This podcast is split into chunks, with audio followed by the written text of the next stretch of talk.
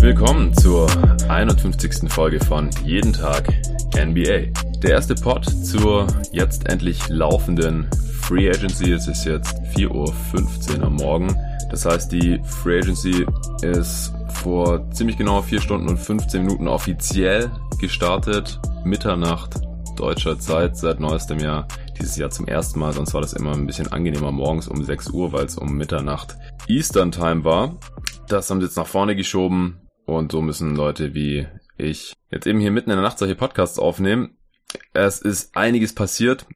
Zwar nicht erst seit Mitternacht, sondern auch schon anderthalb Stunden vorher oder so. Das heißt, ich sitze jetzt wirklich seit sechs Stunden am Stück am Laptop und habe Twitter offen und verfolge da die Nachrichten. Und es gibt immer wieder Phasen, in denen es dann ein bisschen ruhiger ist und dann gibt es wieder Phasen, wo irgendwelche Stars irgendwo sich einig werden oder wo es Trades gibt und sich die Ereignisse überschlagen. Also ich habe jetzt hier in meinem Sheet 42 Spieler drinstehen, die das Team gewechselt haben oder sich irgendwie einig geworden sind, vielleicht auch mit ihrem alten Team. Da sind auch, wie gesagt, ein paar Trades mit dabei, aber ungefähr 40 davon waren Free Agents. Es sind schon wieder knapp zweieinhalb Milliarden Dollar an Vertragsgehältern hier rausgegangen. 22 Teams der 30 Teams sind schon aktiv geworden also es gibt wirklich viel zu besprechen. Ich weiß auch nicht, ob ich jetzt alle 40 Verträge hier bespreche. In der allerersten Folge, ich werde jetzt auf jeden Fall mal die wichtigsten abarbeiten, dass wir das mal erledigt haben, dass ihr das schon am Montagmorgen auf den Ohren habt. Und dann gibt's ja sowieso immer wieder Updates, vielleicht schon direkt Montagabend. Das nächste, wenn es dann am nächsten Tag, also dann wirklich am 1. Juli in den Vereinigten Staaten weitergehen sollte mit den Meldungen. Das wird jetzt da langsam auch dem Ende zugehen, hoffe ich zumindest, dass hier jetzt nicht mehr allzu viel passiert während der Aufnahme.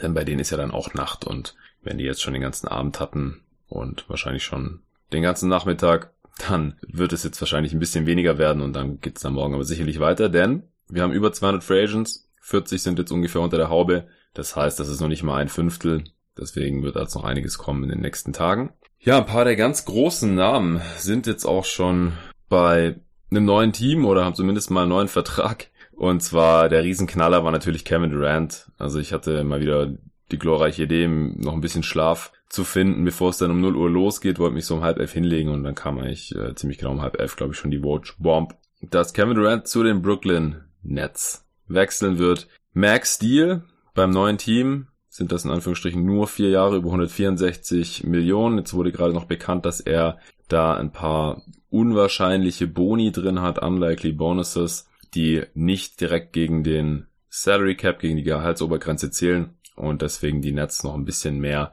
Cap Space sogar übrig haben. Und Kyrie Irving, der, wie es die allermeisten sicherlich schon die letzten Tage mitbekommen haben, auch zu den Brooklyn Nets gegangen ist. Das war ja schon länger herausgekommen, dass äh, die da sehr, sehr aneinander interessiert sind, die Nets und Kyrie Irving und dass Kyrie Irving in Boston passé ist, hatte ich auch schon letzte Woche mit dem David besprochen gehabt im Podcast. Ja, der geht für vier Jahre und 141 Millionen. Das ist sein Max Deal.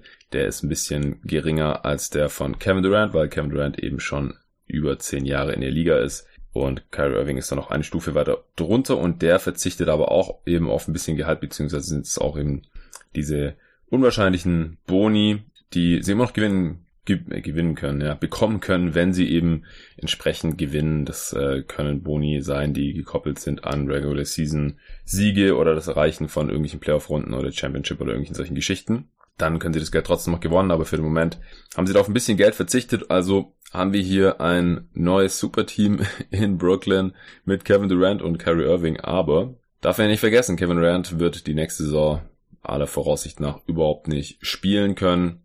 Und deswegen ist es eine ganz besondere Situation hier, dass einer der besten Spieler und ganz klar auch der beste Free Agent das Team zwar wechselt, aber eben in der nächsten Saison überhaupt nicht eingreifen können wird. Das heißt, die Nets bauen hier weiter eigentlich um die Zukunft auf. Ergibt ja auch Sinn. Kyrie Irving ist ja noch relativ jung und sie waren jetzt zum ersten Mal seit langem wieder in den Playoffs haben da auch noch ein paar ganz sinnvolle junge Spieler eben drumherum. Aber damit ist natürlich D'Angelo Russell auch Geschichte in Brooklyn. Steht jetzt gerade noch im Raum, ob sie da noch einen Sign-and-Trade einstielen wollen, dass D'Angelo Russell vielleicht bei den Timberwolves unterkommen kann, die eben keinen Cap Space haben, um ihn so zu sein. Aber er wird auf jeden Fall nicht mehr im Jersey der Brooklyn Nets auflaufen. Das ist auf jeden Fall nicht mehr möglich, nachdem hier Irving und Durant zugesagt haben. Das war auf jeden Fall der ganz große Kracher hier zum Start der Free Agency. Kevin Durant und Kyrie Irving zusammen zu den Brooklyn Nets. Nicht zu den Knicks, die sich da auch äh, Hoffnungen gemacht hatten.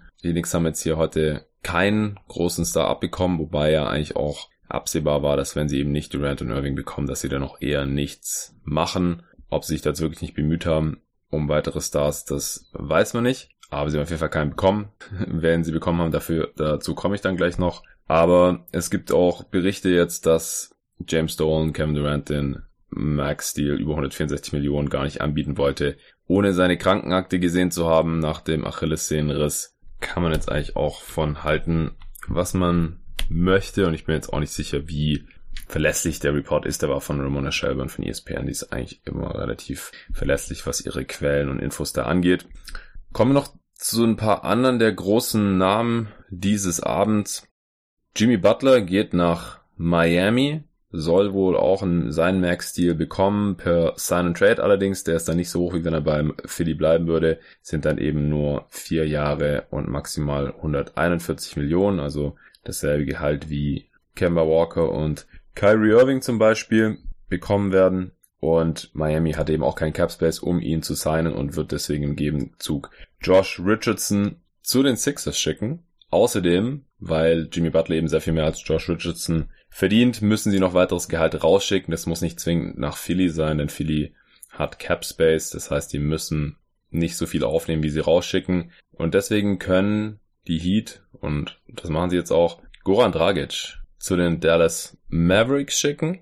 Das heißt, der slowenische National Backcourt wird hier wieder vereint in Dallas mit Dragic und Doncic.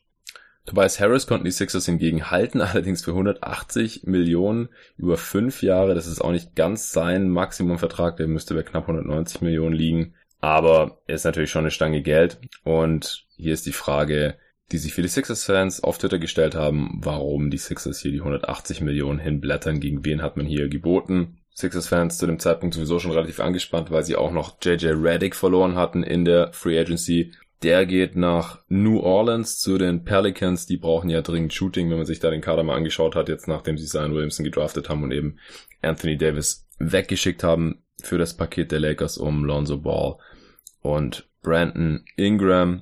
JJ Reddick hier jetzt echt mit einem super Deal, wie ich finde. 26,5 Millionen über zwei Jahre. Das ist wirklich ein sehr, sehr solider Preis. Also das war so der erste wirkliche Schocker des Abends. Davor waren eigentlich nur einige Verlängerungen bekannt geworden, Spieler, die bei ihren Teams geblieben sind, wo man dann eben so teilweise ein bisschen über die Vertragshöhe diskutieren konnte. Also nach der Kevin Durant Geschichte natürlich, aber auch das hatte sich ja schon so ein bisschen angedeutet, dass wenn er die Warriors verlässt, das wahrscheinlich die Nets werden und die äh, Knicks und Clippers noch so ein bisschen mit Außenseiter-Chancen. Aber Reddick und die Pelicans hatte ich jetzt davor offiziell eigentlich noch irgendwo gar, gar nichts von mitbekommen, kein Gerücht oder so.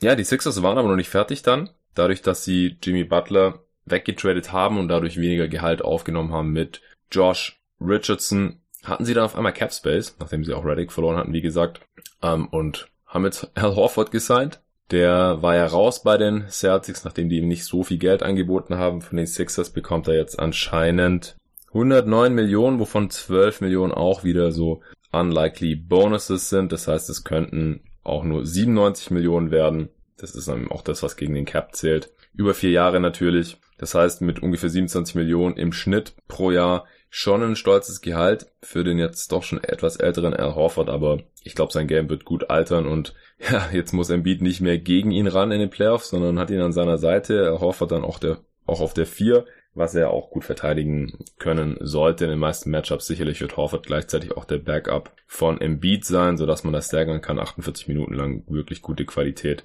mit zwei der besten Bigs der Liga auf der 5 aufbieten kann. Beide können einigermaßen werfen. Horford noch ein bisschen besser als Embiid. Kann ihm der Platz schaffen. Horford natürlich auch ein schlauer Playmaker von der großen Position, spielt gute Pässe, weiß einfach offensiv und defensiv, was er zu machen hat und meckert nicht rum, wenn er zu, zu wenig Würfel bekommt oder irgend sowas. Das heißt, die Sixers gehen von der Lineup Embiid, Simmons und Harris und da drumherum hatten sie jetzt eben davor natürlich Butler und Reddick in den letzten Playoffs. Die sind jetzt beide weg und dafür haben sie Josh Richardson, der auch ein super Elite 3D-Spieler ist, weil er seinen Dreier ziemlich gut trifft. Er nimmt nicht unendlich viele, aber kann auch noch auf, aus dem Dribbling scoren, ein bisschen Pick and Roll und ist auch im defensiven Ende eine absolute Pest. Und wie gesagt, Al Horford, also das dürfte defensiv definitiv ein Upgrade sein unter dem Strich. Offensiv geht natürlich ein bisschen die Superstar Power weg mit dem Wegfall von Jimmy Butler und dem elitären Shooting von JJ Redick. Also es kann auch ein Josh Richardson und Al Horford zusammen wahrscheinlich nicht ausgleichen. Aber ich finde es sehr, sehr interessant und die Sixers, ja, nachdem es zuerst mal nicht so gut aussah, nachdem Redick weg war und Harris eher überbezahlt wurde hier und Butler dann auch noch nach Miami lieber wollte, ja, ähm, haben hier die Sache, stand heute noch ganz gut gerettet. Mike Scott bekommt auch noch einen neuen Vertrag von ihnen. 9,8 Millionen über zwei Jahre wird hier reported. Das ist zufällig genau die Höhe von der Room Mid-Level Exception, aber so wie es aktuell aussieht, muss es noch nicht mal die Room Mid-Level Exception sein, dadurch, dass äh, man eben hier noch ein bisschen Cap Space übrig hat und Horford diese Unlikely Bonuses gibt, kann man zusätzlich zu dem, was man jetzt noch hat, Mike Scott als Stretch Big noch von der Bank, kennt man ja aus der letzten Saison schon in dieser Rolle, äh, kann man jetzt noch einen anderen Spieler zur Room Mid-Level Exception holen. Das sind eben, wie gesagt, diese bis zu 9,8 Millionen über zwei Jahre. Da wäre dann vielleicht noch ein, ja, ich denke mal ein äh, richtiger Backup Point Guard, es sei denn, man will einen TJ McConnell festhalten oder irgendeinen Wing noch äh, vielleicht ganz sinnvoll.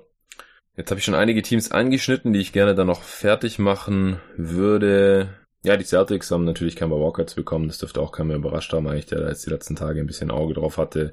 Auch 141 Millionen über vier Jahre, mehr ist jetzt noch nicht bekannt, irgendwelche Optionen oder sowas. Also bitte setzt mir nach, wenn ich jetzt noch nicht bei jedem Vertrag alle Details kenne. Das wird ja auch nicht mal alles auf einmal reported, sondern kommt dann erst so nach und nach raus. Oft auch erst komplett, wenn die Spieler dann wirklich unterschrieben haben ab dem 6. Juli. Aber wenn ich was weiß, dann sage ich es auf jeden Fall dazu. Bei Tobias Harris ist auch noch interessant, dass der vor einem Jahr 80 Millionen Verlängerung angeboten bekommen hatte von den Clippers und heute hat er 100 Millionen mehr bekommen, 180. Insgesamt von den Sixers nur ein Jahr später. Porzingis, weil ich die Mavs schon angeschnitten hatte mit Dragic, ist natürlich auch bei den Mavs geblieben, hat dort den Max-Deal bekommen, den letztes Jahr auch Devin Booker vorzeitig schon bekommen hatte und auch Carl Anthony Towns schon vorzeitig bekommen hatte, diese 158 Millionen über fünf Jahre, der ganz normale 25% Max-Deal nach dem Rookie-Vertrag. Kann mir nicht vorstellen, dass da alles komplett garantiert ist, aber mir ist gerade noch nichts Gegenteiliges bekannt. Ansonsten haben die Mavs noch vorzeitig Dwight Powell verlängert, 33 Millionen über drei Jahre, also 11 im Schnitt. Die Verlängerung tritt dann ab 2020 ein. Ich verstehe nicht so ganz, wieso man das hier jetzt gemacht hat. Dwight Powell ist jetzt kein Spieler, den man keinesfalls verlieren darf, gerade auch angesichts dessen, dass Maxi Kleber ja noch Free Agent ist und man jetzt hier halt schon Geld in Porzingis investiert hat. Will man ihn jetzt unbedingt schon als potenziellen Starter neben Porzingis wissen oder eben als Backup. Ich verstehe es nicht so ganz. Ich finde 11 Millionen für ihn auch überbezahlt. Er hat nicht besonders viele Skills, ist einigermaßen athletisch, aber es ist wirklich kein herausragender Spieler, den man hier jetzt irgendwie im zweistelligen Millionenbereich zahlen müsste. Also da bin ich mal noch gespannt auf die eine oder andere Erklärung vielleicht. Von Seiten der Mavs. Also die Mavs jetzt auch mit einem ziemlich interessanten Team. Natürlich war es wichtig, hier Porzingis zu halten, aber ich denke, davon ist jeder ausgegangen, jetzt hier noch Dragic reinzuholen, erfahrenen Playmaker. Das schadet sicherlich auch nicht. vor allem nicht, wenn er Buddy von Youngster Luka Doncic ist. Die Bucks waren noch ziemlich aktiv. Erstmal Chris Middleton gehalten, 178 Millionen über fünf Jahre, auch ziemlich happig. Das letzte Jahr ist auch noch eine Spieleroption. Verstehe nicht, wieso man das auch noch macht, nachdem der Spieler ja schon fast seinen Max-Deal bekommen hat. Er hat ungefähr 12 Millionen weniger genommen, hätte er fast 190 bekommen können über fünf Jahre, hat jetzt nur 178 genommen, also ähnlich wie Tobias Harris, einfach ein bisschen weniger. Aber es ist natürlich trotzdem noch relativ viel. Sie konnten sich natürlich keinesfalls leisten, genauso wie die Sixers mit Harris, ihren Spieler zu verlieren. Aber auch hier ist halt die Frage, wo hätte der sonst so viel Geld bekommen? Also die Antwort ist natürlich nirgendwo, weil er nirgendwo über fünf Jahre hätte unterschreiben können. Aber äh, gegen wen hat man hier jetzt überhaupt geboten? Andererseits war zumindest bei den Bucks wahrscheinlich ziemlich wichtig, hier früh und schnell klar zu machen, dass man den Kern zusammenhalten kann und so eben auch Janis signalisiert, dass man weiterhin Contender sein möchte. Denn der kann nächste Offseason ja dann seine vorzeitige Supermax-Verlängerung unterschreiben. Jetzt ist man noch 18. Millionen Dollar unter der Taxline gewesen nach diesem Signing. Das heißt, es ist irgendwie klar, nach dem Signing und dem von Brook Lopez übrigens, der bleibt für 52 Millionen über vier Jahre. Das heißt 13 Millionen im Schnitt. Ich denke, das ist auch so ungefähr das Gehalt, mit dem man gerechnet hat. So als Stretch Rim Protector, der aber schon 30 jetzt ist oder 31 wird jetzt schon im Sommer, glaube ich. Ja, nach den beiden Signings von Brockton und Lopez waren wir noch 18 Millionen Dollar unter der Luxussteuer und deswegen war klar, alles drüber kann man für Brockton eigentlich nicht mehr zahlen, wenn man die nicht zahlen möchte. Und es hat sich herausgestellt, sie möchten sie nicht zahlen, denn sie haben Merken Brockton nicht gehalten. Der ist sich wohl anscheinend ziemlich schnell mit den Indiana Pacers einig geworden. Und dann haben die Bucks sich wohl gedacht, hey, bevor wir den jetzt so verlieren, bieten wir den Pacers doch an, wir machen da einen Sign Trade. So konnten sie dann noch ein paar Picks rausleiern. Die bekommen von den Pacers dafür, dass sie Malcolm Brocken per Sign Trade nach Indiana schicken, ein First Round Pick und zwei Second Round Picks. So kriegen sie noch ein bisschen Kompensation dafür, dass sie halt mit Brockton einen der besten Spieler verloren haben. Später kam dann allerdings raus, dass sie George Hill behalten wollen. Der bekommt wohl 29 Millionen über drei Jahre, also knapp 10 Millionen pro Jahr. Ja, so haben sie wenigstens einen ihrer beiden guten Combo Guards, die in den Playoffs gut gespielt hatten. Hier gehalten natürlich mit Hill den sehr viel älteren als Malcolm Brockton, noch den unkonstanteren Spieler als Malcolm Brockton, aber Malcolm Brockton hat bei den Indiana Pacers eben schon eine ganze Stange Geld bekommen, 86 Millionen über vier Jahre insgesamt, also über 20 Millionen im Schnitt, voll garantiert. Und es ist ein Verlust, der den Bucks schon wehtun könnte. Sie haben ihn hier eben ein bisschen abgefedert, dadurch, dass sie Bledsoe frühzeitig verlängert haben, schon während der Saison, der natürlich in Playoffs jetzt erstmal enttäuscht hatte, Middleton jetzt gehalten haben, der als zweite Option auch nicht immer so überzeugend war, aber jetzt hier halt auch seine Kohle gekriegt hat. Brook Lopez Vertrag finde ich, wie gesagt, gerechtfertigt und er war auch ein sehr wichtiges Puzzlestück hier mit seinen Skills als Stretch Rim Protector neben Janis. Und Brockton war dann eben der Odd Man Out, den man nicht mehr zahlen konnte oder wollte. Ich meine, man hätte ihn natürlich zahlen können. Man hat einfach von allen Spielern die Bird Rights und hätte sie einfach alle verlängern können, außer von Brook Lopez, aber das hat man jetzt auch hinbekommen. Aber die Besitzer wollen anscheinend keine Luxussteuer zahlen. Das ist ein bisschen schade, wenn man einen Contender hat. Milwaukee ist ein kleiner Markt, das wissen wir alle, aber Janis hat man eben nur einmal in der Franchise-Geschichte und das sollte man dann eigentlich normalerweise auch maximieren. Und jetzt freuen sich eben die Pacers über Brockton. Der wird sicherlich starten, zumindest solange Oladipo noch verletzt ist. Die Pacers waren ansonsten auch noch ziemlich aktiv. Also Brockton kann da natürlich, wenn äh, Oladipo auch wieder zurück ist, auch neben ihm spielen. Er kann auch Offball natürlich funktionieren, kann aber auch mal einen Ball nach vorne bringen und einen Play initiieren. Das äh, passt da sehr gut zusammen, finde ich. Defensiv natürlich auch ziemlich solide, trifft die offenen Dreier, aber ist jetzt auch kein extrem krasser Dreierschütze, auch wenn die Quote immer gut ist, weil er einfach ziemlich einseitigen Wurf hat, nimmt fast nur Spot-Up-Dreier und auch nur die, die relativ offen sind. Die Pacers haben sich außerdem noch Jeremy Lamb mit reingeholt von den Charlotte Hornets. Der bekommt für drei Jahre 31,5 Millionen. Und wenn man dann noch den Draft Day Deal bedenkt, wo sie sich ja TJ Warren in den Cap Space reingetradet haben quasi, dann haben sie jetzt schon ganz gut aufgerüstet, beziehungsweise eben den Abgang von Bogdanovic ganz gut ausgeglichen. Der ist nämlich zu den Utah Jazz gekommen. Da gehe ich dann auch gleich noch weiter drauf ein. Das heißt, sie haben Bogdanovic auf dem Flügel verloren und Darren Collison, ihr bisheriger Starting Point Guard, der ist ja in Rente gegangen, falls ihr das mitbekommen habt, vor ein paar Tagen. Kam völlig überraschend die Meldung aus meiner Sicht mit, ich glaube, der ist auch erst 31 oder so, ich gucke gleich mal nebenher nach. Hat der sich jetzt vom Profisport anscheinend abgewendet. Da wird als Grund seine Religion teilweise irgendwie angeführt, dass er Zeuge Jehovas. Kann ich überhaupt nichts dazu sagen, ob das stimmt oder inwiefern das da Einfluss hatte, aber Fakt ist eben, er wird jetzt erstmal nicht mehr in der NBA spielen und dann wahrscheinlich auch nicht mehr zurückkommen war seit 2010 in der Liga und genau im August wird er 32 Jahre alt. Ja, war wie gesagt noch relativ solide unterwegs letztes Jahr und wurde jetzt auch so für 10, 12 Millionen pro Jahr gehandelt. Somit fällt er eben weg vom Free Agency Markt, genauso wie Nikola Mirotic übrigens auch, der nach Barcelona wechselt. Da habe ich jetzt noch keine verlässlichen Zahlen gefunden. Da war von 7 Millionen Euro bis 70 Millionen Euro die Rede, was er da bekommen soll. Ich habe keine Ahnung, was das letztendlich ist, aber es wird sicherlich einigermaßen lukrativ sein, wenn er dafür nicht mehr in der NBA spielen möchte. Der Nikola Mirotic geht zurück nach Spanien. Ja, aber zurück zu den Pacers. Also, ja, Collison verloren, Bogdanovic ziehen lassen und dafür eben im Endeffekt TJ Warren für die beiden Forward-Positionen und Lamb und Brockton so für den Flügel beziehungsweise Guard-Position.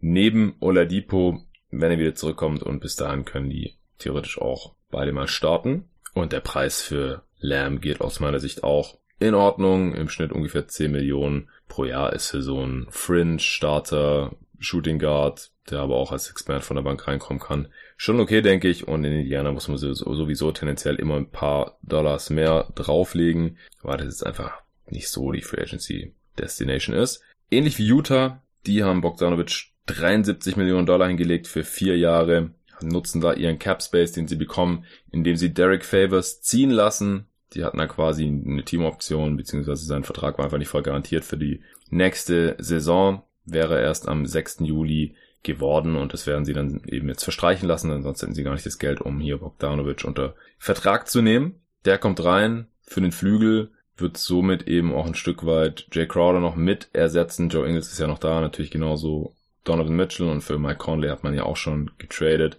Deswegen hat man jetzt wieder eine sehr, sehr solide Starting Five beisammen, denke ich. Bogdanovic kann am Ball ein bisschen was machen, haben wir auch gesehen, nachdem Oladipo verletzt war, aber eben auch vor allem Offball um die Screens herumkommen. Da würde gut reinpassen. Wir haben ja gesehen, was die Jazz auch für Probleme hatten in den Playoffs eben zu scoren und defensiv kann er eben auch zumindest seinen Mann stehen. Jetzt nicht irgendwie wie Kyle Korver, der dann in den Playoffs gar nicht spielbar war oder so. Gehalt finde ich okay, also ungefähr 18 Millionen pro Jahr. Er ist ein überdurchschnittlicher Starter, würde ich sagen. Star ist er jetzt nicht unbedingt, aber vielleicht wird es die letzten Jahre dann ein bisschen schwierig für ihn noch auf dem Niveau zu spielen, das er jetzt letzte Saison gezeigt hat, aber würde ich jetzt so spontan auch gut finden, den Deal.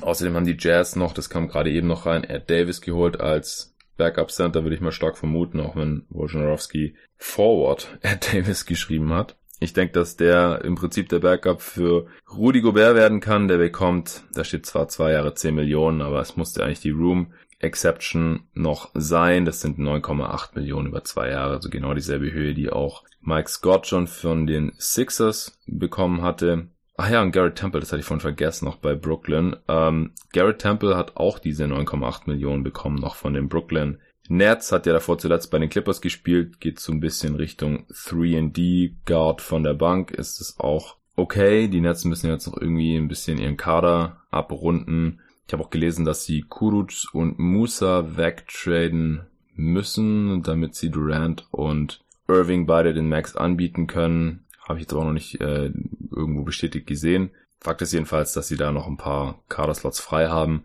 Und sie haben eben DeAndre Jordan noch gesigned mit eben diesem Gehaltsspielraum, den Irving und Durant geschaffen haben, dadurch, dass sie diese unwahrscheinlichen Boni in ihre Verträge eingebaut haben. So bekommt DeAndre Jordan, das wurde auch gerade noch nachvermeldet hier, 40 Millionen über vier Jahre. Am Anfang hieß es Minimum-Deal, aber anscheinend haben sie explizit auf Geld verzichtet, damit ihr Homie DeAndre hier nochmal einen Zahltag, Zahltag haben kann auf seine alten Tage. 40 Millionen, 10 Millionen pro Jahr, also doppelt so viel wie Ed Davis und die doppelte Vertragslaufzeit. Ohne ein Upgrade zu sein, das finde ich jetzt keinen so smarten Move, aber das ist vielleicht die Art Move, die man machen muss, wenn man Sean Marks ist, also der Manager der Nets, wenn man eben dafür Irving und Durant haben will, wenn die da ihren Homie mitbringen möchten und sagen, hey, wir verzichten auf Geld, damit der mehr bekommt, dann muss man das vielleicht auch mal machen. Ich denke, auf dem freien Markt hätte der Andrew Jordan niemals mehr 40 Millionen Dollar gesehen sonst.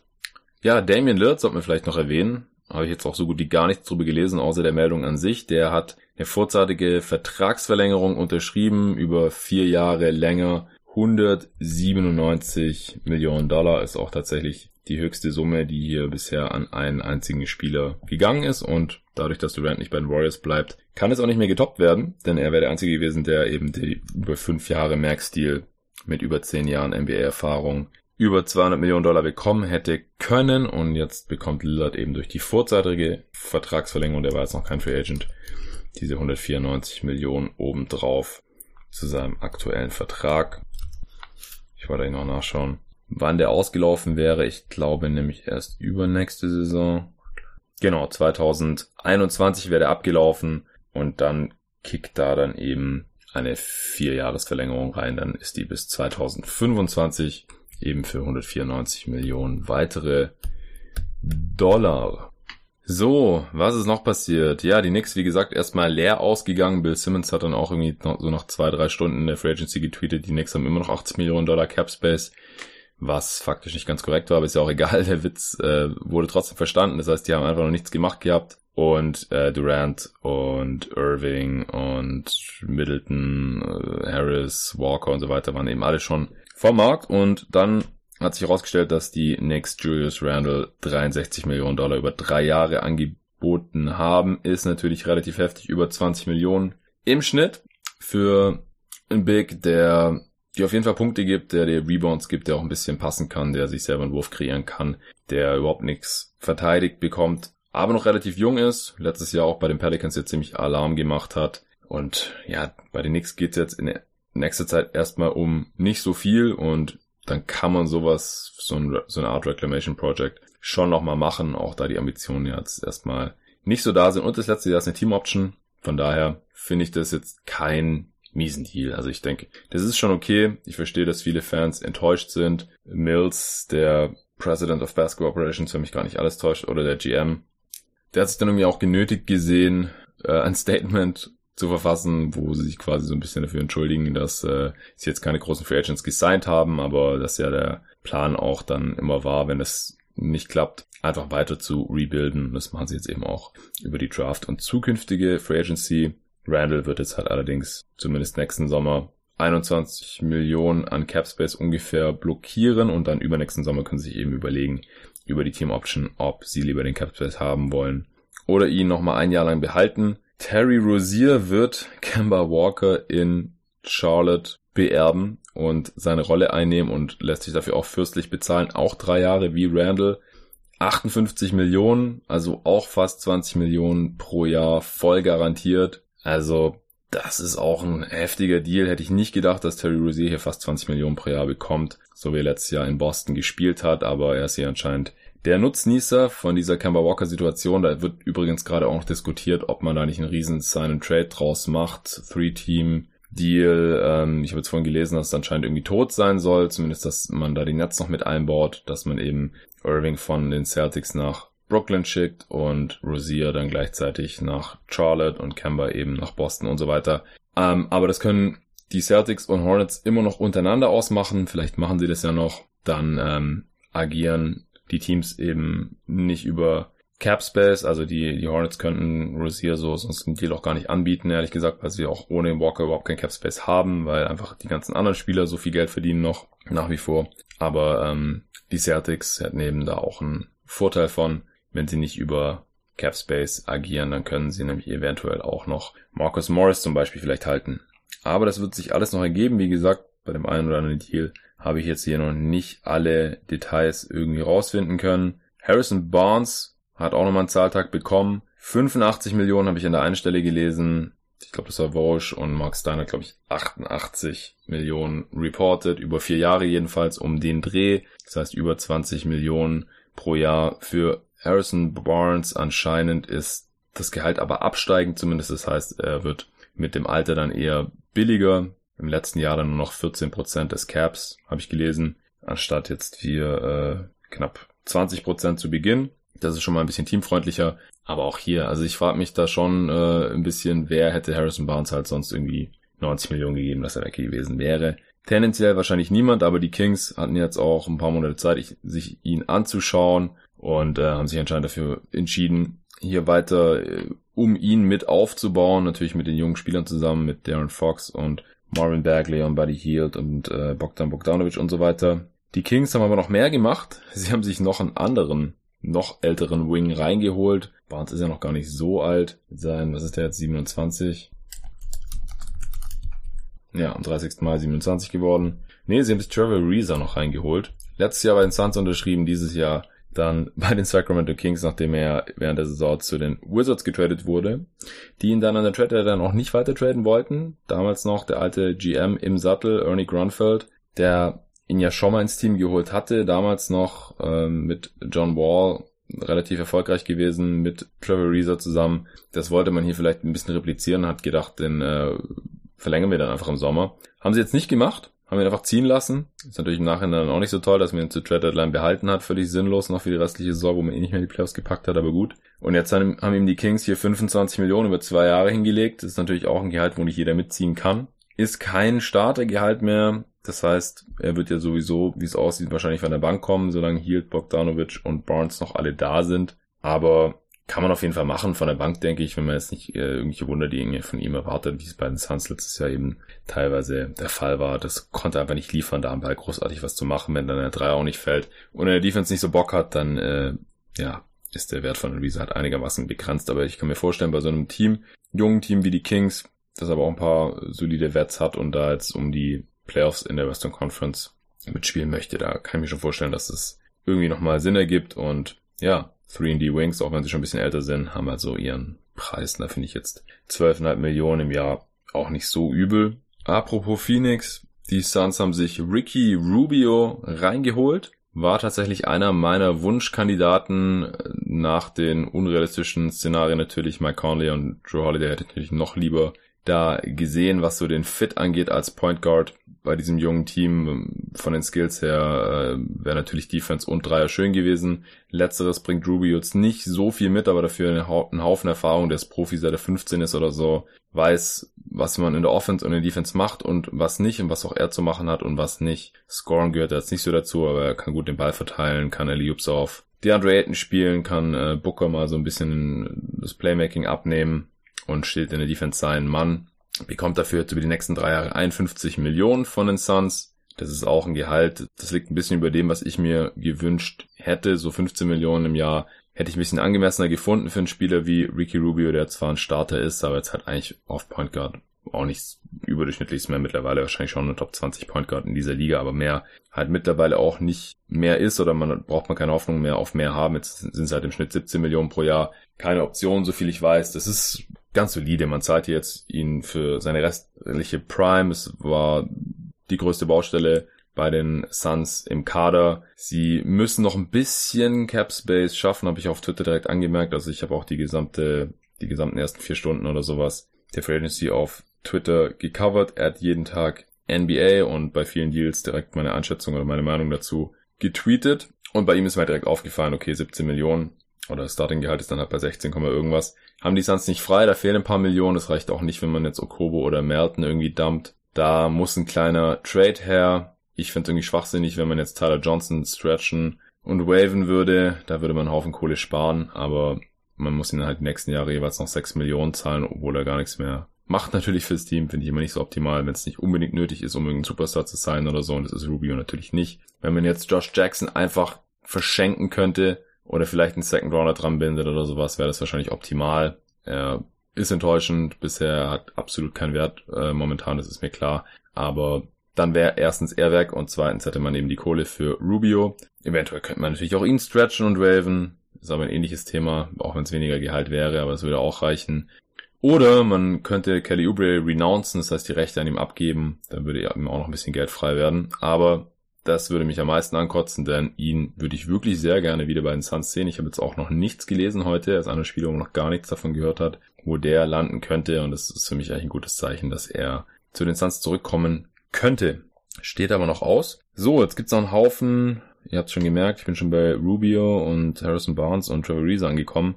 Rollenspieler, die irgendwo noch untergekommen sind. Wir könnten die Kings noch kurz abschließen. Die haben sich nämlich auch noch Dwayne Deadman geholt, den Center von den Atlanta Hawks, von dem halte ich ziemlich viel. Willie Colley Stein ist ja Geschichte bei den Kings. Und auch sonst haben sie da eigentlich keinen Spieler gerade, der sich aufdrängt als Starter. Und da würde Dwayne Dedmon neben Moran Bagley wohl wie die Faust aufs Auge passen. Es ist ein ziemlich guter Defender, kann auch ein bisschen werfen, also geht so ein bisschen in Richtung Stretch Rim Protection, ist aber natürlich ein reiner Rollenspieler. Drei Jahre 40 Millionen war es den Kings wert. Finde ich einen absoluten Top-Deal für beide Seiten wahrscheinlich. Also selbst wenn er nur noch von der Bank kommen sollte, wenn man Bagley dann vielleicht lieber langfristig auf die 5 stellt oder sowas, in ein, zwei Jahren ist es auch kein Problem bei dem Gehalt. Ich denke, man bekommt den noch jederzeit getradet. Ja, und dann bringt den Kings einfach das, was sie brauchen auf der 5, neben dem Spielermaterial, das sie schon haben, eben ein bisschen Spacing und ein bisschen Defense. Die Spurs haben Rudy Gay gehalten, zwei Jahre 32 Millionen, wenn das komplett garantiert ist, dann finde ich es ein bisschen happig, 16 Millionen für einen Spieler, der auch nicht unbedingt ein Starter ist, der auch viel von der Bank kommt und ja, wo ich jetzt auch nicht weiß, ob er 216 Millionen bekommen hätte, ist jetzt aber noch so eine Schmerzgrenze und ja, die Spurs haben sowieso keinen Spielraum, das ist über Bird-Rechte gelaufen. Und mit ihrer Mid-Level Exception haben sie Demari Carroll geholt. Auch nicht die komplette Mid-Level Exception, wie es aussieht. 13 Millionen über zwei Jahre. Das Startgehalt dürfte dann ungefähr bei 6 Millionen sein. Die Mid-Level fängt bei knapp 9,3 Millionen an. Also ist da wohl auch noch ein bisschen was über. Und Demari Carroll passt natürlich auch gut rein. Ist von der Position her jetzt natürlich äh, sehr ähnlich wie Rudy Gay. Also die schnellen Wings können sie beide nicht mehr verteidigen. Sind mittlerweile wohl eher so auf der 4 anzusiedeln. Carroll aber noch ein besserer Shooter als Rudy Gay und man kann nie genug Wings haben. Gerade wenn Spurs haben wir auch gesehen im Playoffs hat eben Shooting und Defense ein bisschen gefehlt. Bei letzterem ist Carroll jetzt auch nicht mehr elitär, aber ich denke bei Spurs passt er da noch ziemlich gut rein ins System. Die Blazers haben Al-Farouk Aminu an die Orlando Magic verloren. Die haben ihre Mid-Level Exception über drei Jahre, knapp 30 Millionen sind das, in ihn investiert, holen sich damit noch mehr Wingspan rein, noch ein Forward, der relativ lang ist, aber jetzt nicht durch den sichersten Wurf überzeugen kann, sind dadurch, wenn die 100 Millionen für Vucevic stimmen, die schon reported wurden, die ich jetzt aber heute in den letzten Stunden nicht nochmal gelesen habe, stimmen, sind sie jetzt 500.000 Dollar unter der Luxury Tax Line, also da schon gefährlich nah dran. Das heißt, die können da jetzt eigentlich ohne weitere Moves nicht mehr viel machen, denn sie haben ja auch noch Terence Ross verlängert. 54 Millionen über vier Jahre ist natürlich eine Stange Geld, ist aber halt auch noch, wenn man davon ausgeht, dass ein Starter ungefähr 15, 16 Millionen pro Jahr bekommt, darunter und er war ja auch letzte Saison eher so der Sixth Man Scoring Punch von der Bank. Der hat Gravity, der kann auch aus der Bewegung scoren und die Magic konnten sich halt auch nicht leisten, ihn ziehen zu lassen und setzen ja anscheinend auf Kontinuität und halten eben mit Wooch und Ross zwei Stützpfeiler dieses Playoff-Teams der letzten Saison und versuchen es hier eben noch zu verstärken mit einem weiteren Spieler, der in der Playoff-Rotation drin sein kann. Die Blazers haben ja irgendwie dann früher oder später festgestellt, dass man ihn zwar starten kann, aber dann äh, nicht mehr reinbringt, wenn der Wurf halt absolut nicht fällt oder irgendeine Gefahr darstellt. Von außen gegen die Warriors war dann halt irgendwann nicht mehr so wirklich spielbar. Aber ich denke, ja, für die Magic äh, macht das schon irgendwie Sinn. Ist halt die Frage, wie passt zusammen mit Aaron Gordon und Jonathan Isaac, weil alle drei nebeneinander will man jetzt wahrscheinlich eher nicht so spielen, aber vielleicht will man einfach alle Forward-Minuten mit diesen drei so mehr oder weniger abgedeckt haben. Viele haben jetzt geschrien auf Twitter, was ist los, die sollten eigentlich einen Point Guard holen. Ich weiß nicht, vielleicht halten sie viel von Markel Fultz und DJ Augustin ist auch noch da und sie denken, damit können sie die 48 Minuten auf der 1 abdecken in der nächsten Saison. Also da würde ich jetzt mal noch abwarten wollen, ob die Magic hier noch irgendwas machen, aber wie gesagt, viel Spielraum haben sie eigentlich nicht mehr. Die Knicks haben sich noch Touch Gibson geholt. 20 Millionen über zwei Jahre verstehe ich überhaupt nicht. Gerade wenn man vergleicht mit dem Deal für Ed Davis oder so. Ich wüsste jetzt nicht, was Touch Gibson so viel besser macht als ein Ed Davis oder wieso der doppelt so viel Geld bekommen soll über dieselbe Vertragslaufzeit. Ich weiß auch nicht, was Touch Gibson bei den Knicks jetzt bewirken soll. Veteran Leader, schön und gut vielleicht, mit guter Einstellung vorangehen. Gewonnen wird da jetzt in der nächsten Saison sicherlich überhaupt gar nichts. Da wird werden RJ Barrett und Julius Randle wahrscheinlich das Zepter übernehmen. Klar, er kann ein bisschen Defense reinbringen, ein bisschen Härte, aber 20 Millionen, also ganz ehrlich, nur wenn man die Kohle hat, muss man sie jetzt auch nicht unbedingt rausballern, vor allem dann immer gleich über zwei Jahre, muss man auch gucken, ist das zweite Jahr jetzt irgendwie komplett garantiert oder gibt es vielleicht sogar eine Teamoption, das ist nicht, halt nicht ganz so wild, aber jetzt über mehrere Jahre zu bezahlen, über, über zu bezahlen, das würde ich eher negativ sehen. Thaddeus Young konnten die Pacers natürlich auch nicht halten mit ihren äh, Signings von Lamb und dem Sign and Trade für Brockton. Der geht für 41 Millionen über drei Jahre zu den Chicago Bulls. Ja, hätte ich irgendwie auch nicht mit gerechnet. Ich sehe nicht so ganz die Spielzeit für ihn im Frontcourt neben Markenen und Porter, denn keiner von den dreien kann dann irgendwie auf die fünf, also Marken vielleicht mal so für Small Ball, Stretch fünf Geschichten, aber defensiv halte ich da nicht so viel von. Ich weiß nicht, ob ich jetzt einfach den Backup geben soll für Porter und Markenen, weil für die, was weiß ich, 10, 15 Minuten hinter Markenen muss man ihm eigentlich keine 14 Millionen pro Jahr zahlen ungefähr. Das ist ja dann schon noch so unteres Startergehalt oder eben Six-Man-Gehalt. Ja, die Bulls haben aktuell jetzt gerade keinen Fünfer, weil Lopez ja auch Free Agent ist. Aber wie gesagt, also ich sehe jetzt aktuell eigentlich keine Starting Lineup oder Lineup, wo man jetzt Porter, Young und Markenen wirklich viele Minuten gibt. Deswegen im Vakuum eigentlich ein ganz solider Deal, finde ich, aber für die Bulls musste ich mich dann doch ein bisschen am Kopf kratzen.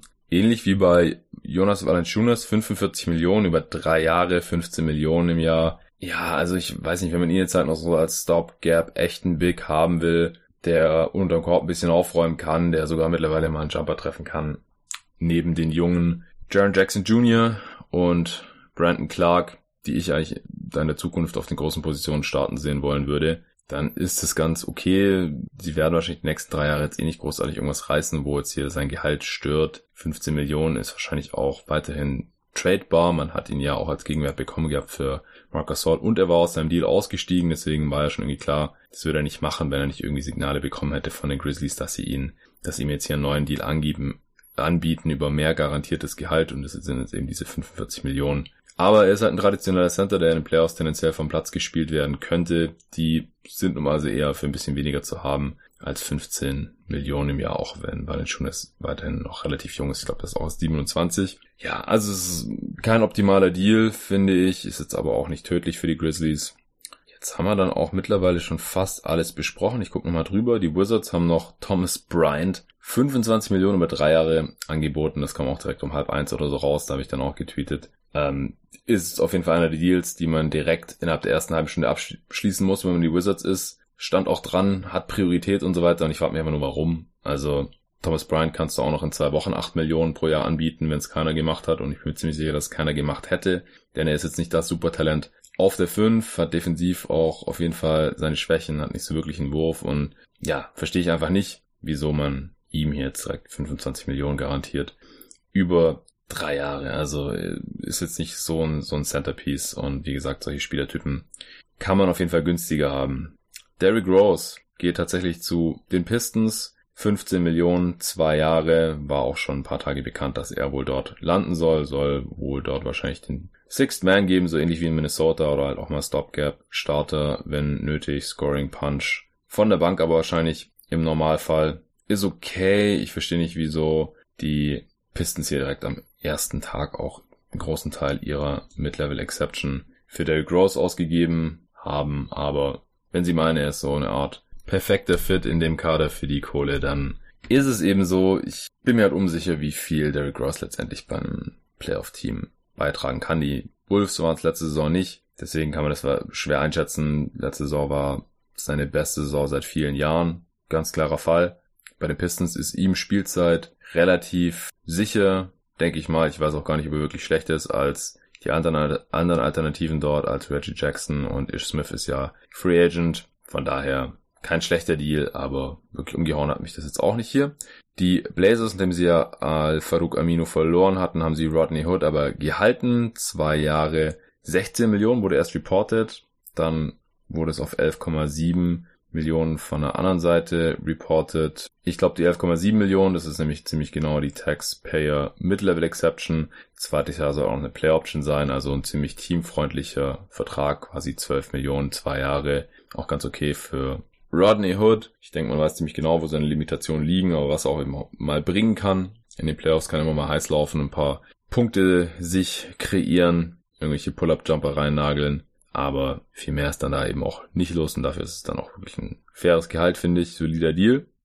Mike Scott hatte ich gesagt. Nicolo Melli kommt noch von Fenerbahce zu den New Orleans Pelicans. 8 Millionen, zwei Jahre. Soll ein guter Shooter sein, Power Forward. Ich kann nicht wirklich mehr zu ihm sagen. Ich habe ihn nie spielen sehen. Äh, Deal wurde tendenziell gelobt für die Pelicans und ja, Shooting auf den großen Positionen können sie auf jeden Fall gebrauchen. Die Houston Rockets haben noch zwei Wing-Rollenspieler gehalten. Daniel House hat endlich seine Kohle bekommen. 11 Millionen über drei Jahre. Ist auch einiges mehr, als ihm noch während der laufenden Saison angeboten wurde, als sein Two-Way-Deal konvertiert werden sollte. Da wurde ihm, glaube ich, 4, irgendwas Millionen angeboten über mehrere Jahre.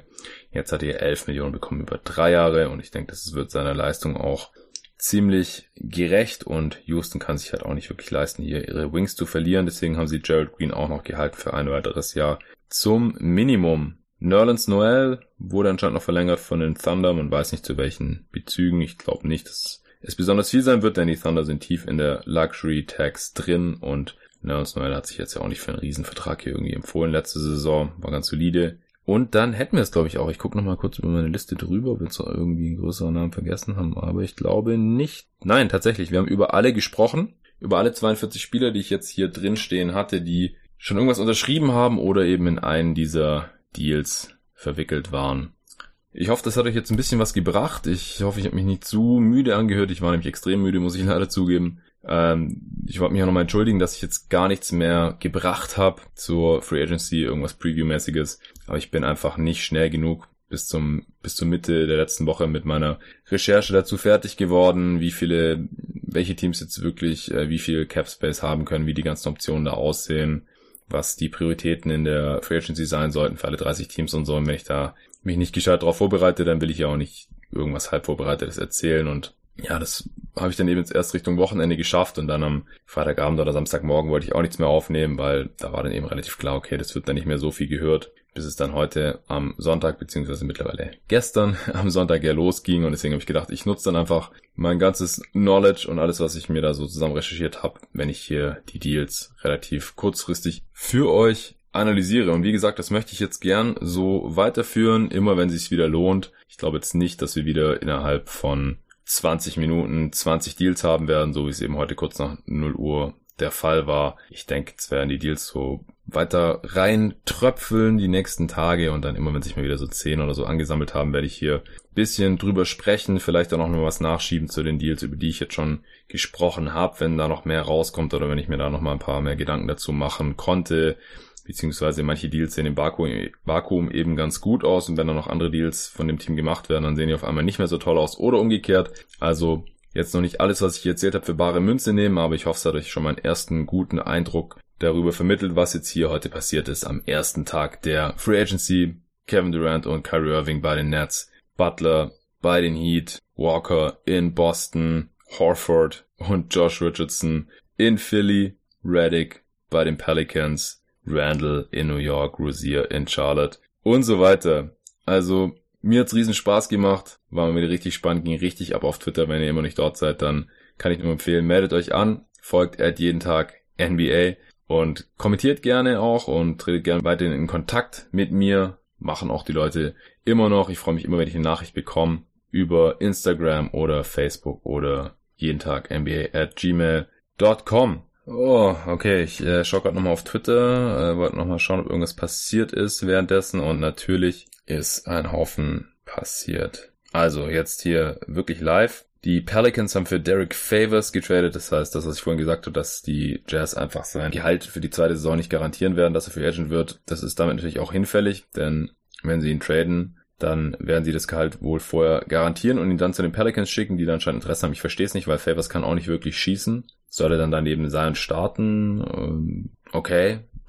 Defensiv solide, aber offensiv bin ich jetzt von dem Fit nicht so überzeugt. Aber gut, die Pelicans müssen jetzt auch nicht gerade nächstes Jahr schon die Championship gewinnen. Clay Thompson, 190 Millionen bekommen, voller Max-Deal von den Golden State Warriors. Das wurde auch schon im Vorfeld berichtet, wird jetzt hier somit nur noch bestätigt. Schön für ihn auch, trotz Kreuzbandriss, dass er hier die finanzielle Sicherheit und das Vertrauen der Warriors bekommen hat. Und schön für die Warriors, dass nachdem sie KD verloren haben, sie dann zumindest ab übernächste Saison wieder auf die Splash Brothers bauen können. Joe McGee will sich mit den Pistons treffen, okay, soll er machen. Mario Sonia Minimum Deal mit den Blazers. Ja, man kann nie genug Wings haben. Das schadet nicht. Oh, die Mavs bekommen doch nicht Goran Dragic, sondern Kelly Olynyk und Derrick Jones Jr.? Okay. Mike Muscala geht zu den Oklahoma City Thunder. Über das Geld steht hier nichts. Die Bucks wollen Robin Lopez holen. Er würde dann mit seinem Zwillingsbruder Brooke im selben Team spielen natürlich. Passt natürlich nicht ganz so rein, weil er zumindest bisher noch keine Dreier genommen hat, aber vielleicht bringen sie das mir auch noch bei. Also Dallas wollte wohl Goran Dragic nicht haben, damit sie ein bisschen flexibler bleiben diesen Sommer, okay. Der wurde wohl ein bisschen verfrüht reported, der Deal. Also anscheinend scheint es auch nicht zu passen mit den Miami Heat und den Mavs und den Sixers. Selbst wenn Olenek und Derek Jones Jr. zu den Mavs gehen, fehlt da anscheinend noch irgendwas, damit zwar den Gehältern er passt. Oder Jimmy Butler müsste auf Geld verzichten. Hm. So, und das letzte, was ich jetzt gerade lese, ist, dass D'Angelo Russell per Sign and Trade auch zu den Warriors gehen könnte, quasi im Tausch für Kevin Durant. Dann müssen die Nets natürlich eigentlich auch nicht machen. Vielleicht kriegen sie da noch eine Kleinigkeit für oder man ist einfach aus gutem Willen gegenüber den Warriors. Ich weiß jetzt gerade spontan nicht, was ich von dem Fit von Russell bei den Warriors halten soll, denn ja, solange Clay Thompson nicht dabei ist, ist es vielleicht offensiv ganz nett. Defensiv natürlich äh, eine ganz andere Welt als Clay. Aber wenn er dann zurück ist, will man dann Three-Guard-Lineup spielen lassen, Clay quasi auf die 3 schieben weiß ich nicht. Also da halte ich jetzt so spontan nicht allzu viel davon, aber wenn man jetzt natürlich auf der anderen Seite Kevin Durant für nichts verliert, dann ist es vielleicht trotzdem besser, Russell zu haben und wenn es nur als Asset ist. Ja, und ansonsten weiß ich jetzt gerade nicht, wie die Mavs und die Heat es hier noch lösen wollen. Wenn sie da nicht zusammenfinden, dann muss Butler entweder auf Geld verzichten oder sie müssen einen anderen Trade-Partner finden und die Mavs sind da doch wieder raus. Gut, das will ich jetzt aber nicht mehr abwarten. Es ist schon Viertel nach fünf jetzt. Ich werde das Ding jetzt für euch abmischen und dann direkt raushauen. Dann könnt ihr euch hier die Updates und ersten spontanen Analysen zu den ersten paar und 40 Deals des 1. Julis 2019 schon mal reinziehen. Vielen Dank fürs Zuhören und bis zum nächsten Mal.